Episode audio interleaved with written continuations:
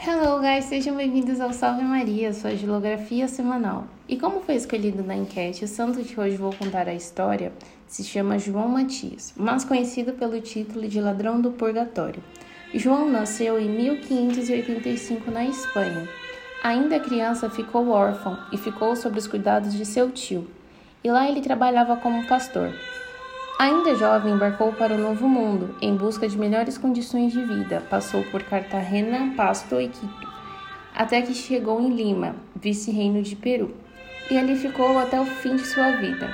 Ali encontrou e conviveu com outro santo, São Martinho de Lima. Os dois se encontravam frequentemente nas rondas diárias pela cidade.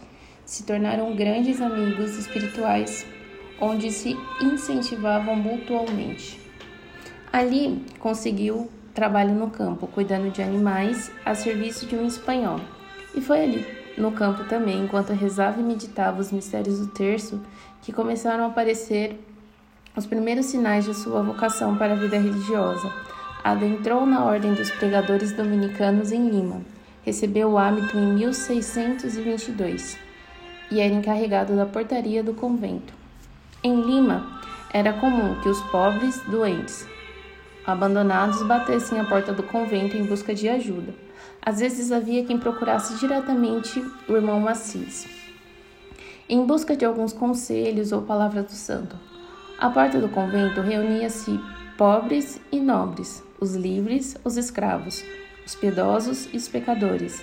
Disse que o vice-rei do Peru começou a frequentá-lo em busca de seus conselhos agora já chamado Frei Matias, percebendo que tinha muita fama, decidiu usar disto para pedir esmolas para ser usadas com os doentes.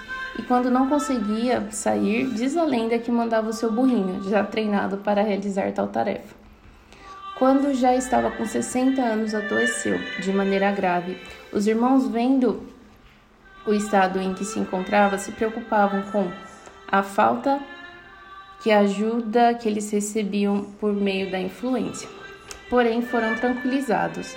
Os santos lhe disse: Enquanto vocês estiverem a Deus, todo o resto é desnecessário.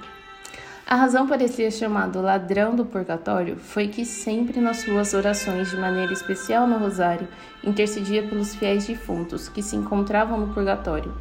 A sua iconografia de fato, representa São João Mastias libertando as almas do purgatório com um terço, que ele sempre manteve consigo como herança de sua mãe.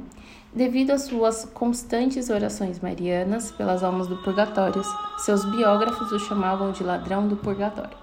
E os artistas católicos frequentemente o retratavam roubando as almas do purgatório com seu rosário. É isso, fiquem ligados nos próximos e salve Maria. Ah, só para lembrar, que temos um outro santo peruano aqui no Pod. Se vocês ainda não ouviram, fica o convite.